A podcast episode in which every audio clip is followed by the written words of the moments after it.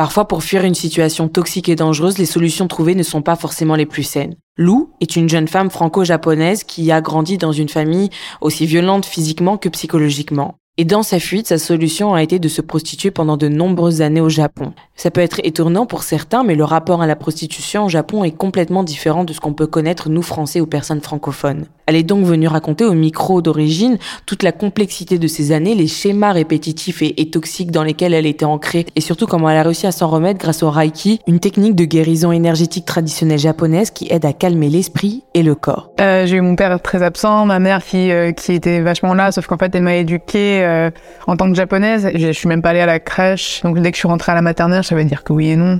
j'ai eu vraiment un peu ce problème de double culture où j'ai pas vraiment euh, eu d'attachement sur la, partie française en fait euh, dès que je suis née. Mon père, il était absent, mais en fait des fois il rentrait la nuit. Voilà, je voulais un peu passer du temps avec lui, du coup il m'emmenait dans un, piano bar hein, juste à côté de la maison jusqu'à 3 heures du mat. Voilà, c'était pas l'âge où il fallait y aller, voilà, il m'emmenait. Sauf qu'un jour, bah, il y avait une meuf et du coup voilà, il a commencé à tromper ma mère avec cette meuf et du coup on a vécu un peu dans le secret comme ça en fait tout le temps, vous voyez.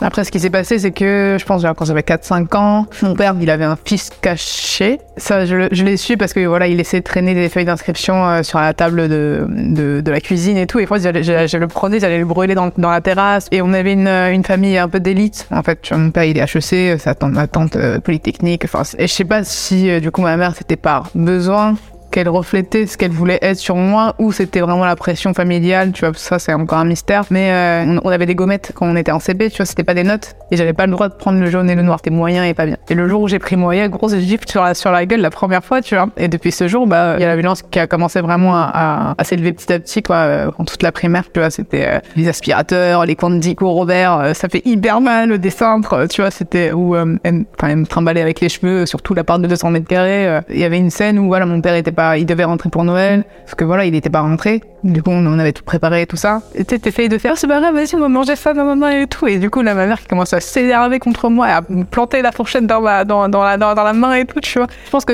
j'ai pris le rôle que j'ai pas dû prendre. Je pense que j'avais besoin de, protéger ma mère inconsciemment, tu vois, euh, instinctivement. Bah, je savais que bah, mon père, c'était un danger pour ma mère dans le sens où euh, je savais qu'elle souffrait par rapport à lui. À partir de l'adolescence, bah, j'ai commencé à vriller. J'ai commencé à devenir vraiment euh, agressive. J'ai une, une, mère qui était tout ce qui est psychologie et tout.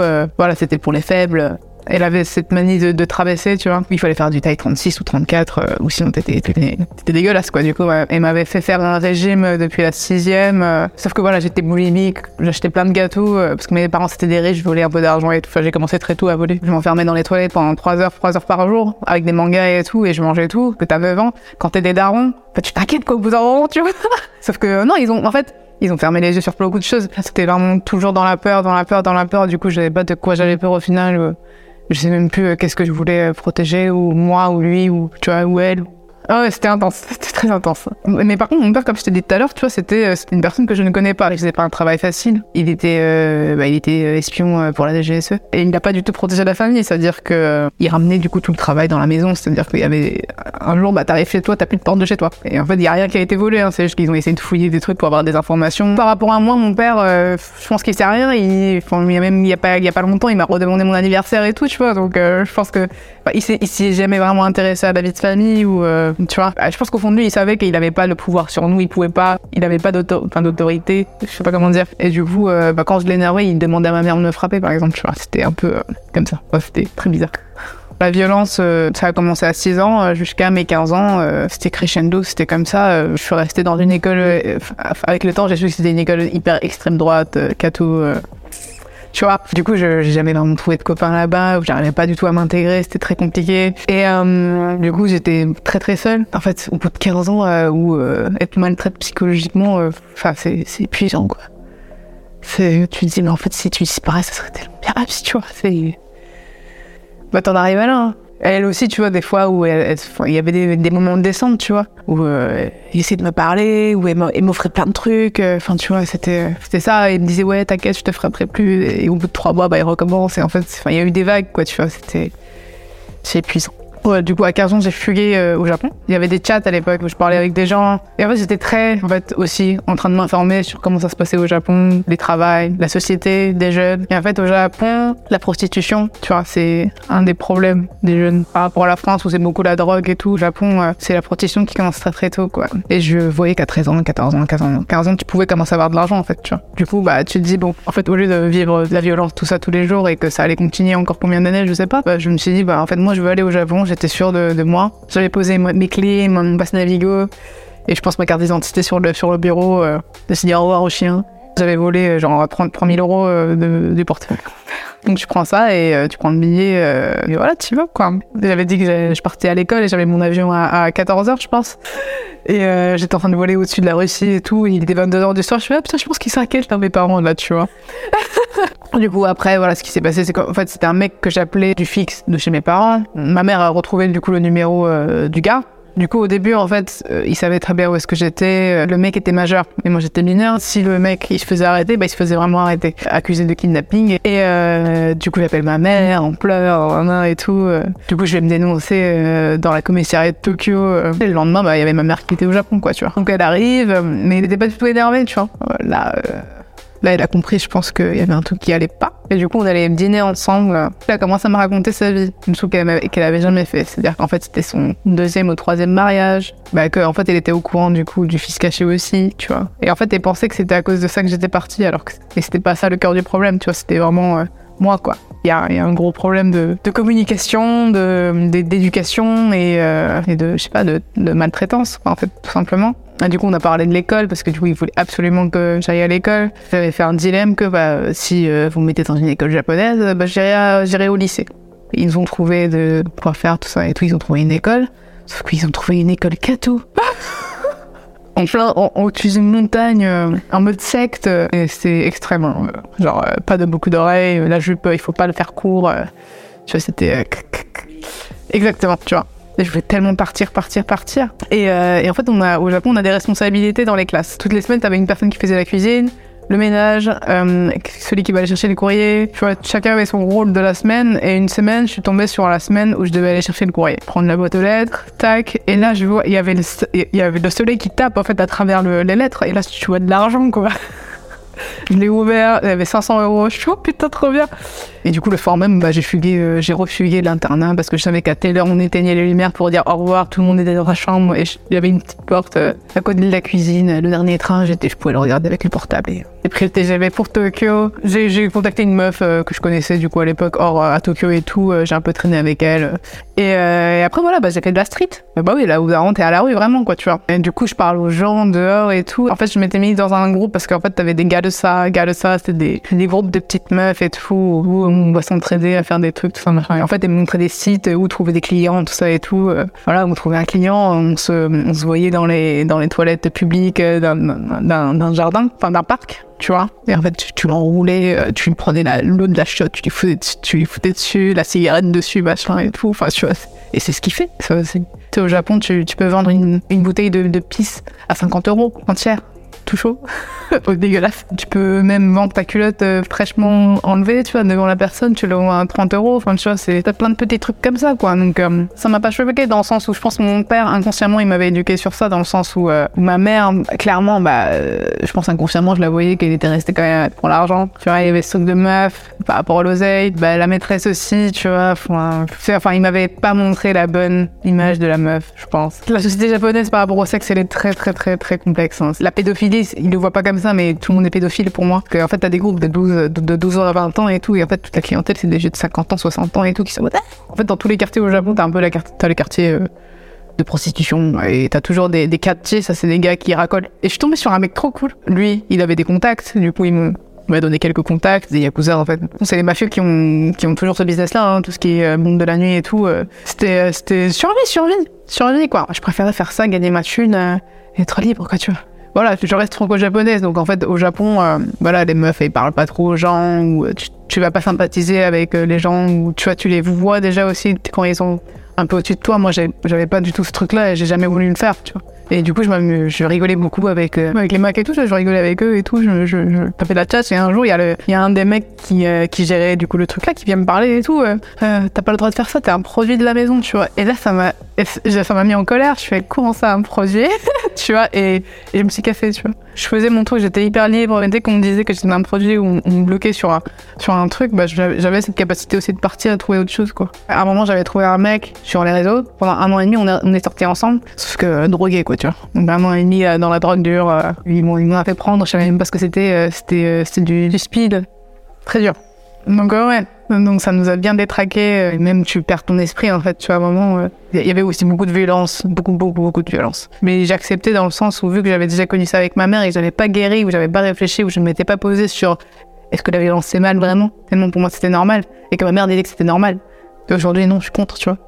Du coup, euh, voilà, euh, un jour, bah, j'ai fugué encore cet appart-là. Enfin, en fait, c'était que ça. C'était fuguer, euh, trouver un autre truc, mais survie, quoi. Enfin, en fait, je pense que j'avais, aussi, ce truc au fond de moi où il fallait que je réussisse pour prouver à ma mère qu'il n'y a pas que les diplômes et, tu vois. J'avais 20 ans, je pense, à ce, moment-là. J'en avais marre de, de fondre mon corps, du coup, je suis rentrée plus dans des trucs sadochistes. En fait, on baisait pas, je devais harceler le mec, quoi, en fait. L'humilier, ouais, dans l'humiliation, c'était que ça. T'as plusieurs niveaux. Euh, gentil, euh, sévère. euh, voilà, c'est par option et tout. Et euh, après, voilà, la boulimie avait, avait vachement augmenté à ce moment-là. Je gagnais 1000 euros par jour, tu vois. En fait, j'étais pas bien du tout.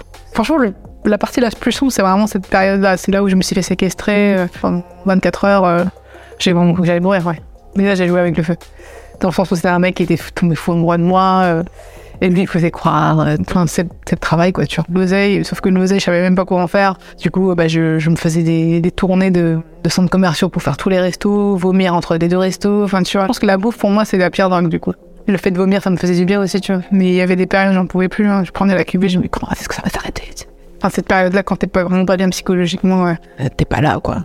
T'es pas, pas sur Terre, quoi. Et vu que j'avais ce problème de boulimie, en fait, tu vois, où j'avais, je commençais à même plus avoir d'argent et je pouvais pas, du coup, satisfaire mes besoins par rapport à la bouffe. Eh ben, je me suis dit, il faut que je rentre en France, là, et que je commence à, faire un soin, peut-être, tu vois, de thérapie ou quelque chose. Je suis revenue à Paris. Et euh, le mois qui suivait, il y avait le mondial de tatouage, il y avait les Japonais, du coup, du Japon, qui étaient le pote des potes de l'époque. Et du coup, on match euh, à ce jour-là. Et bah, je vois sur Facebook qu'ils cherchaient une apprentie, une apprentie en tatoueuse. Voilà, ils ont dit ok, sauf que j'étais encore boulimique en fait à cette période-là, tu vois. Ce qui fait que, et j'avais fait, je pense, deux mois avant, j'avais fait un emprunt de 10 000 euros, tellement j'avais pas d'argent pour faire ma boulimie, pour acheter de la bouffe. euh. Sauf que là, j'ai compris qu'en fait, là, j'ai enfin trouvé un truc que j'aimerais faire, sauf que si j'y vais sans guérir, je vais, me buter en fait là, tu vois. Du coup, je suis allée voir mon père en fait à ce moment-là parce que c'est la seule personne que je me suis dit euh, qui pourrait peut-être me comprendre, dans le sens où vu qu'il est bipolaire. Et du coup, euh, bah, il m'a emmené à Garches, dans l'hôpital psychiatrique euh, où il était. Franchement, à ce moment-là, je me suis sentie mais trop bien, dans le sens où je me suis enfin reposée. Je n'étais pas obligée de penser à, demain ou au travail. Ils ont juste dormir. Je pense que j'ai dormi trois jours d'affilée. C'était la première fois depuis mes 15 ans, j'avais 22-23, tu vois. C'était la première fois où je m'arrêtais, quoi. Donc j'ai passé deux mois là-dedans et euh, je suis partie au Japon quoi, au bout de deux mois. Ma, ma maladie, bah, grâce aux médicaments, bah, ça se calmait un peu et tout et j'arrivais un peu plus à gérer quoi. En plus j'ai eu de la chance, je suis tombée sur un, sur un maître incroyable, euh, il était adorable quoi tu vois. À un moment j'ai fait tomber du Prozac et il m'a dit mais ça c'est dégueulasse, arrête de prendre ça quoi. Donc pendant un mois intense, euh, voilà, il a tatoué, on a dessiné, machin et tout, il m'a appris euh, toutes les bases et après à la fin il m'a dit oui bah j'ai plus rien à t'apprendre et voilà je suis rentrée en France et j'ai rencontré ce mec à ce moment-là, mon ex avec qui j'ai fait ma fille, qui avait un peu de problème, tu vois. Un peu beaucoup. Un peu beaucoup. Et je, je, l'ai vu depuis le début, mais. Euh... Mais ouais, je suis retombée dedans, quoi. je suis retombée dedans, quoi. Au début, c'était très, très psychologique. Paranoïa, jalousie, paranoïa, jalousie. Puis après, moi, j'ai accepté. Mon plaisir, il m'iniquait tout ce que j'avais, tu vois. euh, où à chaque fois, bah, il y avait une histoire euh, où on s'embrouillait, bah, c'était tout le temps, euh, tu vois, ce truc qui revenait souvent, c'était, euh, ouais, bah, les gens, ils ont dit ça, même mon patron, il a dit ça, ouais, ton ami, il a dit ça, ouais, lui, il a dit ça. Et du coup, en fait, il m'isolait beaucoup de mes amis, parce que du coup, bah, je les croyais. Et du coup, je fais, ah putain, ils ont dit ça. Enfin, du coup, je le croyais, quoi, tu vois. Avec mon, toute mon histoire où j'ai pas de famille, et du coup, en fait, mon mec, ça devient ma famille, en fait. Et donc, je donnais tout, quoi, tu vois, je donnais corps, âme, confiance, everything. Et, euh, et vu que voilà, ça se passait pas super bien avec euh, du coup ce mec-là à ce moment-là, bah en fait j'allais le quitter, tu vois. Et un jour, je sais pas pourquoi, euh, je fais un test de grossesse. Et là, je vois trois semaines plus plus. Je fais, oh, putain et tout, mais j'étais trop contente, tu vois. Et du coup, bah le soir, en fait, je me, suis dit bon, peut-être que en fait, tellement j'avais donné avec ce mec-là pendant ces neuf mois, financièrement, émotionnellement, plein de trucs comme ça et tout. Bah, je pense, je, je pense, j'ai cru en moi que peut-être que c'est bon. Enfin, là, on parle d'enfant et tout, peut-être que il va comprendre et qu'il va changer. Enfin, j'ai cru quoi, tu vois. Sauf que bah, il change pas quoi. Il change pas. euh, il travaille sans, sans travailler. Enfin, il, a, il travaille trois fois par semaine, tu vois. Et après, il faisait sa musique. Euh, il me faisait croire qu'il allait gagner de l'argent et tout. Tu vois, toujours, euh, oui, t'inquiète, non, ça, ça arrive, ça machin et tout. Et bah, du coup, tu le crois et tout, tu vois. Sauf que bah, du coup, ça arrive jamais. Sauf que t'as du temps, frérot, tu vois. T'as trois fois par semaine, t'as as du temps, quoi. Tu peux travailler dans un grand prix et tout et avoir un peu plus d'argent parce que du coup, c'est moi qui travaillais à balle. Les personnes narcissiques, c'est aussi la, le mensonge, la mythomanie. Alors que moi, je le vois où je vois que ce que lui, il dit et ce que moi je vois de la réalité, ça n'a rien à voir, par exemple, tu vois. Euh, il y avait une scène, c'était avec la proprio de l'appart, où euh, une fois il m'avait dit que ouais, la proprio était passée et qu'elle avait dit deux, trois trucs sur, sur ma vie ou sur un truc, et j'ai dit, mais qu'est-ce qu'elle a. Euh, vas-y, enfin, nique sa mère, enfin, tu vois, qu'est-ce que t'as à dire, quoi. Et du coup, j'ai appelé la proprio, je suis mais qu'est-ce que t'as, toi? Là, elle me dit, mais n'importe quoi, enfin, tu vois. Et là, en fait, là, c'est le bordel, vraiment le bordel. Parce qu'elle me dit, mais j'ai jamais dit ça, j'ai pas fait ça, mais avec. une fois, il y avait un problème de loyer où il avait menti, qu'il avait, qu'il avait payé, alors qu'en fait, il avait pas payé, enfin, tu vois, je comprends pas, j'étais à 9 mois de grossesse, on, allait, on, on a déménagé, tu vois. Donc, euh, bah, bien sûr, j'ai acheté tous les meubles, euh, voilà, j'ai payé toute la caution, j'ai tout fait, tu vois. Et le mec, bah, euh, il avait une panne d'ordinateur, et du coup, il était sur son ordi à essayer de, de, le réparer pendant que moi, je faisais le déménagement. Et à un moment, bah, je, je l'embrouille, quoi. Et le mec, bah, il me bouscule dans, dans, le, dans les meubles, avec les, les pics, les trucs, les machins par terre. Et euh, voilà, fracture du petit doigt, euh, quelques bleus à droite à gauche. Et, du coup, bah, là, j'ai décidé vraiment de le quitter. J'étais à fond dans mon bébé et dans, le travail et je me suis encore oubliée. Sauf que euh, j'ai eu la migraine pendant cette grossesse-là. Vu que je tatouais en fait avec des anciennes machines qui faisaient hyper du bruit et tout, il fallait absolument que je travaille. Du coup, il fallait absolument enlever mon migraine. Donc, je suis allée voir un gars sur Tritwell, acupuncture. Et en fait, le mec, au lieu de faire de l'acupuncture pour enlever ma migraine, il fait du reiki sans, sans me dire ce que c'est ou quoi. Et du coup, c'est un soin énergétique euh, par imposition des mains. Et j'ai vu que c'était un truc qui avait beaucoup de bienfaits sur les enfants et sur la grossesse. Je me suis dit, putain, avec tous les problèmes que j'ai à l'intérieur de moi, avec tout le problème que je suis en train de vivre, il faut absolument la protéger, cet enfant, en fait grâce au Reiki, voilà, j'ai pris conscience de mon hypersensibilité, de qui j'étais, vraiment de ce que je voulais au fond de moi et comment est-ce que j'y arrivais pas parce que j'étais blessée, tu vois, vraiment euh, ce truc-là. Et j'ai commencé à attirer vraiment les gens avec qui j'ai envie d'être. Quand j'ai commencé à prendre soin de moi, que j'ai rencontré mon conjoint actuel avec qui je vais marier et qui est complètement dans le même délire que moi, qui on est très, on est, on, est très euh, complémentaires, tu vois. Mais euh, je, je, me guéris aussi en le voyant, tu vois ah, putain, mais si c'est, enfin, j'y crois, quoi, tu vois, même si, du coup, avec euh, tout ce que j'ai vécu, bah, il y a une partie de moi qui y croit plus et qui est en mode, ouais, mais non, machin, et qui a peut-être peur et qui est encore blessé, tu vois.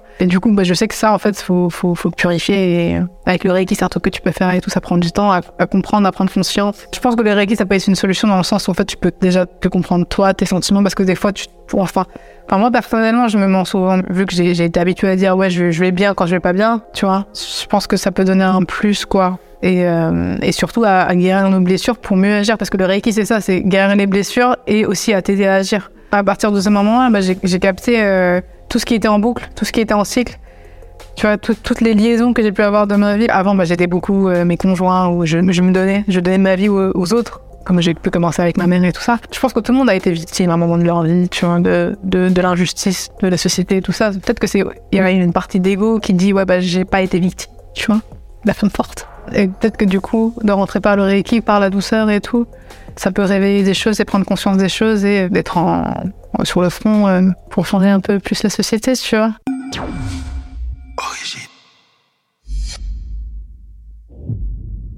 Donc là, vous venez d'entendre le témoignage de Lou qui est au micro avec moi. Lou, comment tu vas? Super, et toi, ça va? Ça va super. Euh, Lou, moi j'ai quelques petites questions parce que tu as un profil un peu atypique par rapport à Origine. C'est parce que tu fais partie des toutes premières personnes à avoir accepté de témoigner sur le média à une époque où le projet n'existait pas. Dans le sens, il n'existait pas, où il n'avait jamais été publié. Tu étais mm-hmm. vraiment dans la toute première semaine des interviews. Je crois même que tu étais la deuxième ou troisième personne, voire la première que j'ai interviewée.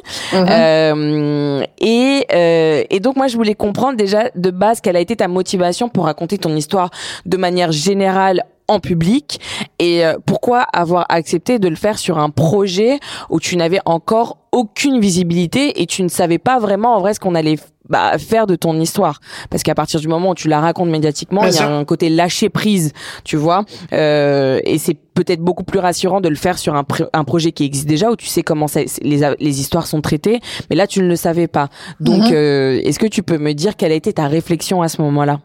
Bah écoute, euh, moi j'ai fait confiance tout de suite dans le sens où je voyais que c'était carré, je t'avais déjà, euh, tu m'avais déjà montré ce que toi tu faisais avant et tout, et que c'était vraiment des, des chouettes projets. Et moi aussi je suis pour euh, déjà de base pour parler plus de la psychologie, de ce qui est de, de tous les trucs intérieurs et tout qu'on ne parle pas assez dans la société d'aujourd'hui. Donc voilà, le projet m'intéressait déjà de base personnellement. Après j'ai fait confiance mhm. en ta personne et comment ça se passait aussi, et, et ça arrivé au bon timing dans le sens où moi aussi j'avais mhm. besoin, je pense, à un moment de de, de, de sortir cette histoire là de l'intérieur de moi. Bon, j'en ai parlé dans l'interview, mais voilà, j'avais euh, cette relation avec ce pervers narcissique qui utilisait à tort et à travers euh, mon passé, qui fait que voilà, je savais qu'il mentait, mais dans ma tête, je le croyais, et voilà, c'était un peu le bordel à l'intérieur de moi, et là, j'étais en mode, tu sais quoi, je vais tout sortir, là, je vais tout balancer, et on verra, on verra la réalité de mes yeux, tu vois.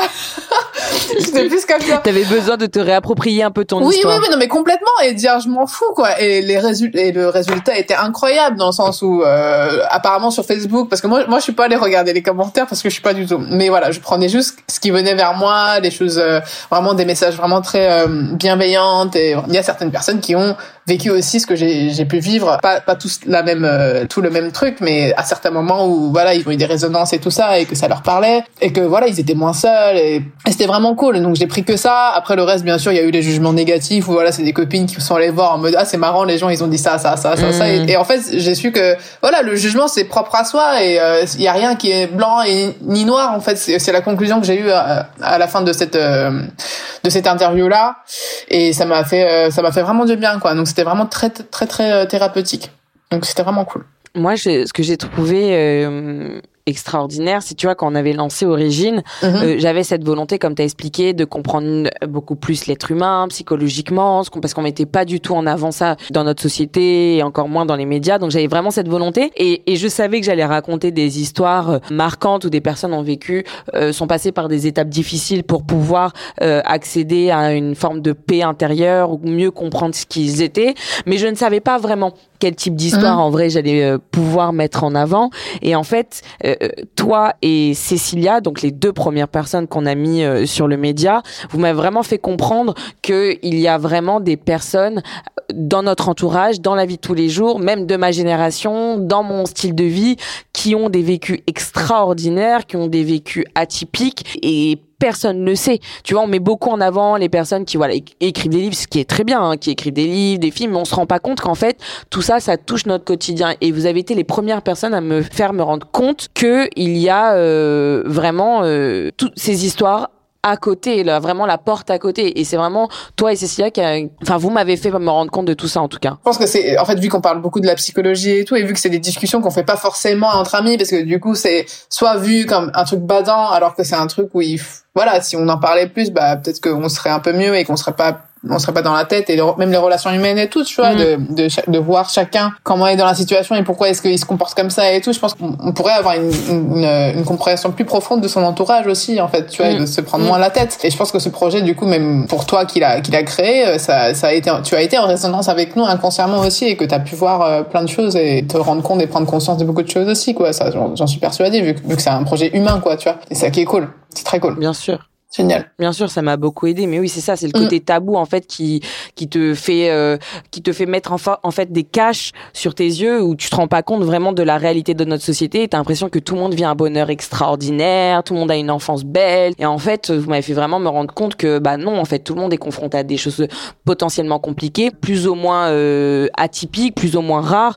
Euh, toi, il y a vraiment un côté atypique. La question que je voulais te poser, c'était, euh, t'avais envie de te réapproprier ton histoire, mais il euh, y, a une particularité de ton histoire, c'est que tu parles de prostitution, et c'est un sujet quand même qui est très tabou. Lorsqu'on parle de prostitution, surtout sur les femmes, il y a potentiellement une image qui qui se colle euh, à la femme. T'avais pas peur de tout ça en racontant ça euh, et en te disant ouais, ok, il y a mon entourage, des amis, enfin voilà, tout ça qui allait découvrir qui tu étais? Enfin, ton passé en tout cas, une partie de ton passé. Mm-hmm. Bah, le truc, c'est que je sais plus ce que j'ai vraiment dit euh, dans ce. T'as tout dit. T'as tout dit. oui, j'ai sûrement tout dit et tout, mais je me rappelle plus parce que c'est pas un truc que je vais sûrement, je vais vouloir regarder moi-même. Je suis pas du tout euh, dans ce truc de réécouter ce que je dis ou quoi. Mais du coup, j'ai j'ai pu mettre de l'ordre en fait de moi mes ressentis. Qu'est-ce que moi j'ai ressenti en fait en faisant ça Parce que du coup, les gens ils vont juger par rapport à ça, mais le truc c'est qu'il faut pas oublier que moi j'ai une double culture. C'est-à-dire que le Japon est complètement différent par rapport à la prostitution. Tu l'expliques ça, ça tu l'expliques. Moi, je l'explique. Ok, d'accord. Euh, j'ai pas cette vision. Je pense quand si c'est une personne qui est née en France, qui a toujours vécu en France et qu'on t'a conditionné à voir ça comme ça, bah ils vont le voir comme ça. Euh, sauf que moi j'ai pas cette vision là et bah tant pis en fait, tu vois. Donc moi j'ai aucun souci avec ça quoi. C'était ta normalité, ta culture qui a fait que tu avais cette vision, mais t'avais mais t'avais pas conscience que parce que t'as la double culture. Donc t'as la culture japonaise et t'as la culture française et tu sais qu'en France ça n'a pas le même rapport et ton témoignage était diffusé auprès d'un public français. Tu t'avais pas forcément pris conscience de ça. Tu t'es dit par ton explication justement sur cette culture japonaise allait faire en sorte que les gens allaient comprendre euh, ton vécu, ce qui a été le cas. Hein. Mais mm-hmm. avant ce résultat là, euh, euh, t'avais pas du tout cette réflexion de est-ce que le public français est prêt à entendre ça, par exemple? Hum, pas forcément, pas forcément. Je, je pense que peut-être que j'ai un côté un peu naïf par, rapport à tout ça, dans le sens où déjà quand j'étais prostituée, c'est un c'est un travail comme les autres et en fait, normalement, bah, dans, dans la société, faut manger, faut avoir de l'argent et t'as des situations où t'es obligé. Peut-être que par kiff tu vas faire ce truc-là, peut-être que bah, par dépit tu vas faire, je sais pas par par quelle porte en fait tu vas rentrer, tu vois, dans, dans ce truc-là. Mais quand moi, je le faisais, euh, quand je faisais un truc, moi j'ai toujours fait parce que je kiffais en fait, tu vois, dans, dans tous les cas, dans le sens où euh, c'est pas la prostitution en elle-même, mais c'était plus le la liberté. La liberté. Après, j'avais que ça restait quand même humain dans le sens où tu vois la prostitution au Japon, c'est pas comme ici où vas-y, euh, enfin je sais pas, c'est bien cadré déjà. Donc les gens, euh, il y a un cadre où euh, tu vas dans les love hotels où t'as as le backup derrière s'il y a un problème. Et c'était pas forcément que des gens qui venaient pour pour pour s'évacuer quoi. Tu vois, il y avait des gens qui venaient juste pour parler ou des gens qui voulaient se suicider mais du coup qui venaient me voir. Tu vois, il y avait un côté humain aussi en fait. Tu vois, il y avait pas que ça quoi et j'ai eu des relations incroyables et il y a aussi des, gens avec qui j'ai eu des affinités qui m'ont beaucoup aidé aussi. Voilà, moi j'ai eu mon histoire aussi là-dedans et aussi c'est que là j'ai 33 ans et que c'était un truc depuis de, il y a plus de 10 ans donc euh, en vrai euh, si vous voulez me juger par rapport à ça, je suis en mode euh, si vous voulez voilà, j'ai fait autre chose aujourd'hui, j'ai créé autre chose et je suis très contente aussi et, j'ai aucun regret par rapport à aucun truc, tu vois. Et parce que si en plus je serais pas passée par là, j'aurais pas été tatoueuse en fait en plus, tu vois. Donc voilà, moi j'ai mon histoire, j'ai mon truc et tout. Après, les gens, ils veulent juger et qui jugent, quoi, tu vois. C'est plus comme ça que je le vois, quoi. Et encore, le jugement, ça veut rien dire. C'est un truc que j'ai appris récemment et que je suis ok avec, quoi. Grâce à mes origines médias aussi. Hein. grâce à quoi, t'as dit? Bah, grâce à cette interview, quoi. Ah oui, le fait de te réapproprier ton histoire et te dire ok j'ai vu ça j'ai vu ça en fait les critiques et les jugements sur ton histoire n'avaient aucun impact parce que toi factuellement ton histoire s'est passée comme ça tu t'appuyais sur les faits en fait ouais c'est ça et c'est un truc que j'ai commencé à, à, travailler aussi je sais pas, mais moi, je suis une personne, je m'auto-jugeais. En fait, tu vois, du coup, par rapport à cette histoire-là, alors que émotionnellement c'était pas ça. Du coup, tu avais l'auto-jugement, mais du coup, en fait, bah, vu que tu t'auto-juges, bah, tu vas juger les autres. Ça fait, du coup, je sais pas, ça fait trois ans que j'ai fait ce, cette interview ou deux ans, je sais plus, mais c'est un truc que je travaille. Deux ans. Deux ans, ouais. Bah, ça fait deux ans que je travaille sur ce, sur ce, sur ce thème, le jugement, tu vois. Et de plus en plus, c'est plus clair, c'est plus net et c'est plus neutre. Et donc, c'était, ça a été un vrai, un vrai début, donc c'était vraiment cool, quoi. Je vois très bien, mais en plus, c'est bien que tu dises que t'aies pas eu cette peur de comment on allait réceptionner ton histoire, aussi la manière dont on raconte, et c'est pour ça que c'est important pour moi, tu vois, de faire des formats longs et encore à l'époque, j'essayais quand même de faire court. Tu vois, c'était 9-10 minutes. Toi, aujourd'hui, on fait plus du 15-20 minutes. Et j'aurais adoré faire du 15-20 minutes euh, sur ton histoire parce que quand on écrivait ton histoire, oh, Lou, qu'est-ce que ça a été galère parce que j'avais envie de mettre ça, j'avais envie de ça, j'avais envie de mettre ça. en termes de choix, c'était très compliqué. Mais le fait justement de faire des formats longs et d'expliquer tout ton contexte familial, ton état d'esprit, euh, expliquer ta culture, expliquer ta vision, expliquer ton positionnement en tant que femme, euh, ton envie de liberté, euh, les conditions dans lesquelles tu vivais, finalement, à la fin, on se disait pas euh, ah oui euh, c'est une prostituée ah oui. Enfin tu vois ce que je veux dire? Justement on ne s'arrêtait pas sur ça. Et c'était qu'une étape dans ta vie. Et c'était une étape très importante mais c'était une étape dans ta vie. C'était pas ce qui te définissait entièrement. C'était une partie de ta personnalité parce qu'on expliquait tout ton vécu. Pour ça c'est important le fait de prendre le temps et de comprendre pour moi dans les interviews. Parce que si on avait fait juste une interview en mode genre salut j'ai été prostituée pendant 7 ans au Japon j'ai fait ça ça ça ça. Bye ciao les gens n'auraient pas compris ton histoire auraient pas compris ta volonté auraient pas compris comment tu as processé ça jusqu'à aujourd'hui euh, Comment ça t'a impacté sur euh, le fait que tu maintenant euh, sois Reiki Master, que tu sois tatoueuse Donc c'est hyper intéressant cette voilà, le fait de prendre le temps et de raconter ton histoire. Et moi, je voulais revenir sur le jour de l'interview, le jour où tu es venu raconter ton histoire, ma chère Lou. Comment tu te sentais? Est-ce que tu étais stressée? Est-ce que tu étais excitée? Bah déjà, j'avais la nausée de grossesse. ah, j'en pouvais plus. Oui, c'est vrai que t'étais enceinte. ouais, c'est vrai, c'est vrai. Mais je voulais trop le faire en fait. je voulais vraiment. Oui, c'est vrai, c'est vrai. Le faire et y aller et dire faut que je lâche le truc. Après, j'essaie de, de travailler aussi mon oral, de mieux parler en français et tout ça. Donc j'avais plein de challenges en fait pour moi, tu vois, ce jour. Mhm. Et euh, c'est un exercice. Bah en fait, ouais, ouais, c'est un exercice à chaque fois. Même ce podcast-là, hein, je le prends pour un exercice. Vas-y, c'est un, c'est une opportunité pour que je, je, communique mieux mes ressentis et tout, parce que j'ai plein de messages à faire passer. Et je sais pas si les gens ils comprennent vraiment, parce que j'ai, j'ai, des lacunes de vocabulaire en français. Tu te sous-estimes. Ah ouais, tu penses? Oui. Non, je te jure, j'ai mais il faut que je lise plus, je le sais. Bref. mais euh, mais ce jour-là, euh, je sais pas si j'étais stressée, mais j'étais, j'avais hâte. Non, j'étais contente. J'avais un petit peu, peu de stress et tout, mais j'étais, j'avais tellement la nausée que j'étais en mode euh, concentrée sur euh, ne pas vomir et, euh, et tu vois parler au mieux et tout et à et à focaliser à, à gérer la nausée j'étais plus concentrée sur ça je t'avoue T'avais pas le temps de réfléchir à tes émotions. C'était plutôt en mode genre faut pas vomir, faut pas vomir, faut pas vomir. Je me dis c'est grâce à ça que j'ai réussi aussi, tu vois. À raconter ton histoire. Ouais. Moi, il y avait un truc qui m'avait aussi marqué, on en avait parlé dans ton histoire, c'était la manière dont tu l'avais raconté. Ça, c'était quelque chose, tu vois, que j'avais retrouvé dans une autre histoire avec Lucie, euh, parce qu'elle est aussi de culture asiatique. Euh, tu, tu, racontais des moments marquants et traumatisants avec joie, humour, et tu m'avais expliqué un peu justement que c'était beaucoup lié à la culture asiatique, le fait de de pas forcément montrer ses, ses émotions, de voilà, le fait de le dire, euh, de l'exprimer avec avec une énergie un peu différente. Et ça, c'était hyper intéressant. Tu m'as ouvert aussi une autre culture ce jour-là. Mmh. Ouais, parce que après, c'est une remarque qu'on m'a beaucoup fait aussi dans les retours. Hein. En mode, c'est marrant, c'est ouf comment tu le racontes, avec de la sérénité, en rigolant, machin et tout. Après, euh, une fois, j'avais fait une thérapie en groupe. Et euh, le fait que je fasse ça et tout, on m'a dit que c'était de enfin dans la psychologie, on appelle ça de l'hystérie, en mode euh, d'avoir le rire nerveux. Et après, j'étais pas trop d'accord. Ah ouais? Ouais, de ouf. C'est pas cool. Mais bon, après. Ouais, c'est perturbant ce mot. ouais, ouais, de ouf. Mais après, c'est c'est Joker, quoi, tu vois. Ouais, non, c'est pas très positif. Et c'est ouf parce que même ce film, en fait, euh, quand tu sais le dernier Joker, là, tout le monde est allé le voir, tout le monde s'est euh, vu dans Joker, tu vois. Et je pense qu'on a tous été partis de Joker dans le sens où euh, on, a un peu de folie, tu vois. Mais ouais, et du coup, en fait, apparemment, ça ça fait référence un peu à ça. En fait, je pense que c'est un choix personnel aussi. Soit je regarde en mode sérieux, machin, triste et tout ça, et du coup, ça fait un truc badant.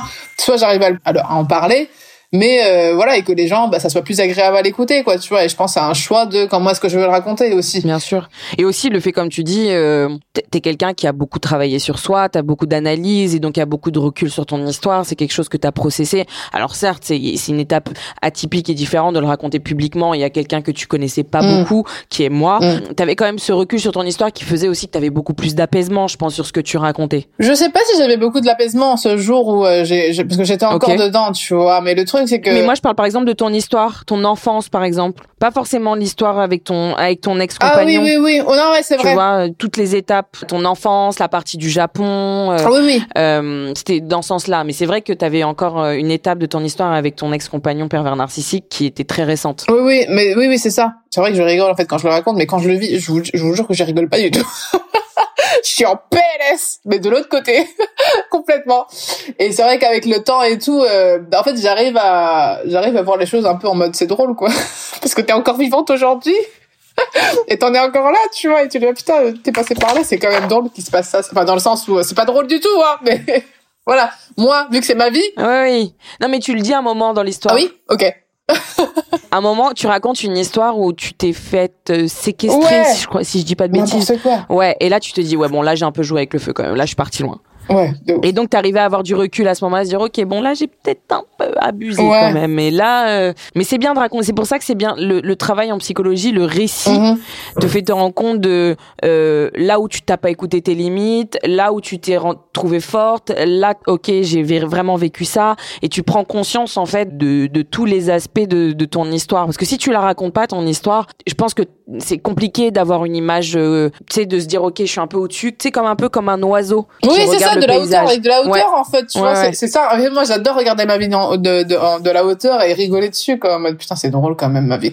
Parce que c'est peut-être que les gens ça les intéresse d'avoir la suite. Genre là je suis j'ai divorcé en fait euh, en novembre dernier. Et euh, du coup je me retrouve avec mes deux enfants euh, dans un dans un dans un village de 1000 habitants toute seule. Et à quel moment je suis dans cette situation là quoi? Je fais mais en fait, ça, ça ne s'arrête pas. mais c'est drôle. Je, je, kiffe trop, tu vois. Et c'est ça, en fait, parce que du coup, la vie continue et ça, ça continue à s'écrire et je suis, je suis dans des situations improbables, quoi. Et c'est trop drôle. et j'arrive à m'en sortir et c'est ça qui est cool. Et je mm. kiffe trop quoi. C'est de l'adrénaline ça, ça part à l'aventure et tout euh, tu vois je, je, mange je mange tous les jours je paye mon loyer machin et tout tout est ok tu vois. C'est juste que euh, bah, ça reste atypique quand même tu vois. Ouais c'est très atypique c'est vrai. Mais mais c'est pour ça que je pense aussi c'est intéressant. En dehors de ton histoire euh, c'est bien de mettre en avant des, des, personnalités comme la tienne parce que en fonction de ce qui t'arrive que ce soit négatif positif ou aussi neutre hein, tu vois il y a pas forcément euh, des adjectifs comme ça à mettre sur ce qui se passe tu prends ça comme des signes et pas comme une fatalité. T'es du genre à avoir beaucoup les signes dans plein, plein, plein, plein de choses. Et ça, je trouve ça bien pour mm. aider autrui quand par exemple les gens écoutent ton histoire ou écoutent ce podcast euh, pour aider autrui de se dire ok il y a des choses négatives. Là par exemple moi j'ai une amie à côté de moi elle a des étapes peut-être un peu compliquées et de se dire ok est-ce que je m'a et elle est pas du genre à dire ok est-ce que je m'arrête? Plutôt à prendre cet événement et en à le transformer en positif. Et écouter des personnes comme toi ça peut aider des personnes à transformer euh, ces moments-là en quelque chose de positif et en analyse en tout cas de vie. Donc c'est intéressant tu vois. Oui, c'est, en fait, tout est une histoire de perception. De quel point de vue tu veux voir la chose, quoi. Dès que l'humain arrivera à faire ça, je te jure que c'est, tellement plus facile. Parce que du coup, au final, la vie que j'ai aujourd'hui, même si pas comme je l'ai imaginé la forme, mais le fond, et, c'est ce que j'ai demandé, c'est ce que j'ai voulu, tu vois. Je suis, je suis pas, je, suis très heureuse, quoi. Et comment tu t'es euh, senti quand l'interview donc est, est sortie? Qu'est-ce qui s'est passé? Euh, Tu m'as dit que t'étais, euh, tu l'as un peu mentionné tout à l'heure, mais je voulais revenir là-dessus. Quelles ont été les retombées? Est-ce que ça, est-ce qu'il y a eu beaucoup plus de positifs que de négatifs? Est-ce que ça a eu un impact sur toi et ton histoire Comment ça s'est bah, passé Dans cette génération de, de, de, de, réseaux sociaux, bien sûr que bah, ça m'a fait gagner des followers, de visibilité, tout ça, machin et tout. C'était pas forcément ce que je voulais, je pense. Je faisais quand même euh, mon métier dans mon coin. Tu vois, j'avais j'avais assez de clients, j'avais assez de, de visibilité en fait toute seule déjà. Et euh, j'avais créé mon truc et les gens me suivaient vraiment pour ce que je faisais parce que je faisais, je faisais du tatouage avec du reiki, avec la, la, la culture japonaise et tu vois, je savais que les gens, en fait, ils me followaient vraiment parce que ils avaient euh, une connexion avec ça et j'avais ma petite communauté et j'étais très contente quoi tu vois. Et le fait que du coup j'ai fait cette interview là bah j'ai eu des gens de tout et n'importe quoi tu vois qui savaient même pas ce que je faisais et qui me parlaient qui m'harcelaient un peu. Et du coup en fait ma communauté elle a, elle a complètement chamboulé. Ça m'a ça a complètement chamboulé ma communauté. Et euh, j'ai eu et à ce moment là ouais j'ai eu un peu une espèce de pression pour poster les choses que je faisais euh, naturellement. Une forme de responsabilité comme t'as mis un rôle sur euh, on t'a mis un rôle sur tes épaules avec le fait d'avoir raconté ton histoire. Une sorte de porte-parole un peu. Ouais, ou qu'ils attendaient à quelque chose en fait, vois, une espèce d'attente bizarre quoi et du coup ça m'a un peu euh, déstabilisé, je t'avoue. Normal.